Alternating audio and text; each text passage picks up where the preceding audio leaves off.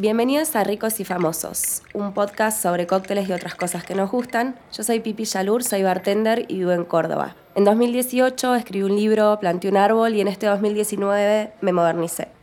Él es Hoppy Haynes, es periodista y entusiasta de los bares. Pipi, ¿cómo andás? ¿Todo bien? Muy bien, ¿vos? Bien, bien. Dispuesto a aprender, porque sobre el cóctel del que vamos a hablar hoy sé bastante poco porque no lo consumo mucho. Así que. En algún momento de la vida alguno habrás consumido, ya Por vamos supuesto, a llegar. Sí, pero no es algo que. De hecho, no recuerdo alguna vez que lo haya pedido en barra. En barra de un bar. En barra de un casamiento, sí. y que creo que con esto estoy dando una pista clave Hoy vamos a hablar del daiquiri. del daiquiri. ¿Es, ¿Es daiquiri o daiquiri? Probablemente sea daiquiri, pero no estoy acostumbrada a decirlo así, así que de ahora en más será daiquiri. Daiquiri, ¿no? Ya está, es como ganó. Eh, a nivel popular todo el mundo le dice daiquiri. Tal cual. Voy a empezar desterrando el primer mito y voy a contar cómo se prepara o cómo se puede preparar un daiquiri. Y es que hay que batir dos onzas de ron con un almíbar, tres cuartos de jugo de lima y eso se sirve en una copa coupé o copa cóctel Sí, fría y ya. claro. no hay frutilla. es la versión de bar, esa, la, la versión original, la receta milenaria. Sí, Pero el que estamos acostumbrados a consumir es completamente distinto. Es así. sí. Eh, que tire la pi- primera piedra el que no tomó un daiquiri de frutilla en su vida. El famoso torpedo con alcohol. digamos. Exactamente, exactamente. Eh, una época de mi vida en la que trabajé en una barra que salían muchísimos daiquiris saborizados, por supuesto, y mm, el orden de sabores por pedido era frutilla, durazno y al último ananá. Claro, porque esos son como los tres básicos. Pero hay de otros sabores, como si fueran, no sé, un- unos caramelos. Depende de cuánta pulpa tengas disponible, básicamente, Claro. porque nada de eso está hecho con fruta. Estaba licuado y se hacía con unas pulpas de bastante dudosa procedencia, porque si no tiene forma de fruta, probablemente no haya mucha fruta ahí, ¿no? Em, sí es sorprendente con esto del, del daiquiri de frutilla que de hecho en un montón de lugares se sigue pidiendo y se sigue vendiendo, es que todavía en muchos círculos no, la gente no cayó en la cuenta de que no hay frutillas todo el año. O sea, ¿qué es lo que estás pidiendo? O sea, te das cuenta que obviamente si estás pidiendo algo con frutilla en julio, no hay forma de que esté bueno. Claro. Y mm, además de eso, creo que si buena parte de la gente viera cómo, cómo se ve esa pulpa, no lo pediría. No lo pediría, claro, en serio. como- Porque para mí, que es como una especie de dulce de zapallo con colorante y, y sabor a frutilla. Y se usa mucho el colorante, ¿no? Para el daiquiri. Es que las pulpas esas son Artificiales. son muy tienen mucho ingrediente, ingrediente artificial, entonces sí, eh, si vos te fijás y ves un daiquiri de frutilla y es súper rojo, y no hay manera de que algo diluido con Claro. una pala entera de hielo en una licua quede de ese color. Y viste, yo l- lo asocio al daiquiri al frozen, ¿no? Al, eh, Sí. digamos, eh, con, con hielo triturado. ¿La versión original también implica eso o no?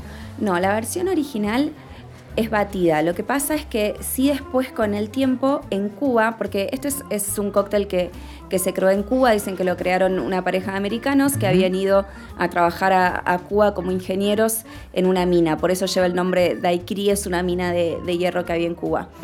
Eh, y es como el- una modificación de un cóctel cubano que se llama canchanchara o algo por el estilo, que nombre más polémico para un cóctel, em, que llevaba ron, lima y miel. Bien. Em, es un poco una, una reversión de eso.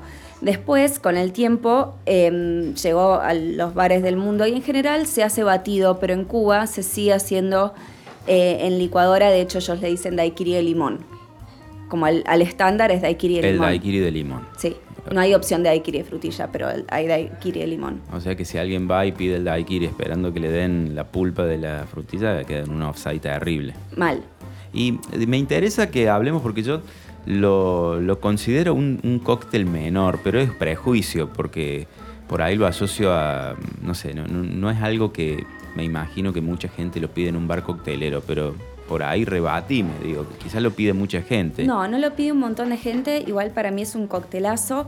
Pertenece a una familia de cócteles. Creo que hablamos antes alguna vez de que hay familias de cócteles, o sea, agrupaciones, eh, que son los sours, que tienen destilado como base, algún endulzante y jugo de lima o limón como para darle la acidez. En la misma categoría está la margarita, por ejemplo. ¿O el mojito puede ser? No. Mm, eso No ya es un, eso es un sour con soda que vendría a ser una especie de Collins, pero eh, es una de las primeras familias. A partir de ahí vas sacando algunas nuevas. Em, la margarita tiene tequila, licor de naranja como endulzante y jugo de limón como ácido. Básicamente la estructura es la misma. A mí me gustan porque em, son cócteles. Primero me gusta mucho lo ácido y son cócteles que son fáciles de tomar. Me pasa que cuando llego a un bar y no estoy muy segura qué pedir, me pido un daiquiri y ya arranco por ahí. Es fresco, es fácil de tomar, está bueno. Es festivo. Es festivo. Es festivo. Sí. También, viste, pienso que, no sé, uno no asociaría a alguien que está pensando en nada, está haciendo como un- una, una reflexión con un vaso de, de daiquiri, ¿no? No sé, yo me, lo, me remite el carnaval carioca. Sí y no, pero si te pones a ver en la historia, una de las personas que más famoso hizo el daiquiri fue Hemingway, que pensaba cosas, me parece. Entre otras cócteles hizo Entre famosos, porque no es, que, eh, no es que era un embajador del daiquiri, Hemingway. No, no, no, era un embajador Un de la gran bebedor, bebida. exacto. Claro, el viejo y el ron. Em, el tipo tenía una frase que era muy conocida, que era mi mojito en la bodeguita, mi daiquiri en la floridita. Son dos bares de La Habana. Eh, la bodeguita del medio es el lugar en el que teóricamente nació el mojito. Muy famosa, sí. Y la Florida es un bar mucho más, eh, más high-end, más sofisticado de La Habana, donde él iba a tomar eh, sus daiquiris. Lo hacen en el licuador ahí también. Claro, ¿y está bien pensarlo el daiquiri como un cóctel de verano? O por ahí. Sí, porque Bueno. es fresco, pero yo me podría tomar uno hoy. Claro, vamos a recordarle a la gente que Estamos en junio. estamos, estamos en junio mientras estamos grabando este podcast. Estamos Eh, abrigaditos, pero igual me tomaría uno. Claro, yo estoy preguntando tantas cosas porque realmente mi desconocimiento del daiquiri es total. Así que me interesa, me interesa que, que me erradiques el prejuicio que tengo. Quiero que la próxima vez que yo vaya a una barra me convenzas de pedirme un daiquiri. Es que sí, de una. Em, en relación a esto y, y la creación de cócteles, hablamos en, en algunos otros episodios em, acerca de cómo se fueron creando nuevas recetas.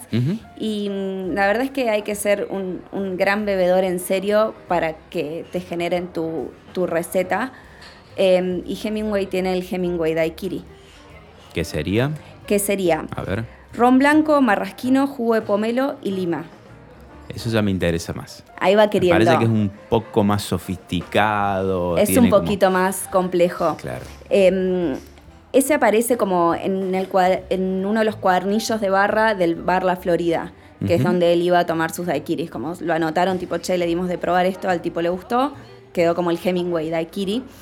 Y después de eso, no siendo suficiente, existe el Papa Daiquiri, que es como la versión súper fuerte, eh, que también fue creada para él, que tenía tres onzas y tres cuartos, ponelo cuatro onzas de ron. Era como un doble Daiquiri. Que debe ser, debe pegar como una buena trompa. una buena trompa. Exactamente. Yo quiero saber eh, si vos estuviste pensando ideas. Estuve, estuve pensando ideas, me costó porque no, no sabía con qué mezclarlo. Eh, antes de decirlo, eh, estaba pensando otros cócteles que tienen ron, porque a mí, vi- viste, el, el ron, muchos cócteles llevan, llevan esta bebida, Sí. es muy rica y tiene muchas variaciones, tiene muchas variedades. Bueno, pero yo pensé un tipo de daiquiri que no tuviera ron. A ver qué podía salir y se me ocurrió el dry kiri. que en lugar de ron trae gin, un toque de vermouth y jugo de lima. ¿Podría funcionar el dry? ¿Y cómo lo harías? ¿Como batido o frozen? No, frozen, frozen. Qué polémico esto. Polémico, sí, sí. ¿El, el vermú es dulce o es seco? Eh, seco porque es dry kiri, Bien. ¿no? Mm, yo quisiera que te lo tomes primero vos y después yo. Perfecto. No, no lo probé yo. es- solamente se me ocurrió, me caía muy simpático el juego de palabras. de me con porque hay mucha más conceptualización que análisis sensorial en todo esto. Y, me Y bueno, para eso estás vos, Pipi. Yo estoy acá para que se me ocurran los títulos de los cócteles y vos me los refutás o los aprobas. A mí me parece que eso le falta azúcar para estar tan Claro, frío. Claro. Bueno, lo voy a tener en cuenta. Lo voy a tener en cuenta para nuestro próximo episodio de Ricos y Famosos. Como siempre les decimos, nos pueden escuchar en Spotify y en otras aplicaciones para escuchar podcast, en parquepodcast.com, en la aplicación de los amigos de Zoom, Radio en Podcast. Como siempre les decimos, suscríbanse a Parque que tiene unos premios buenísimos y pueden este, seguir escuchando este tipo de contenidos. A Pipi Yalur la pueden leer en su newsletter Chicas Barra, la encuentran en arroba Pipi Yalur en todas las redes sociales. Así que nos despedimos hasta la próxima, hasta el próximo episodio de Ricos y Famosos Pipi. Gracias como siempre. Chao, chao.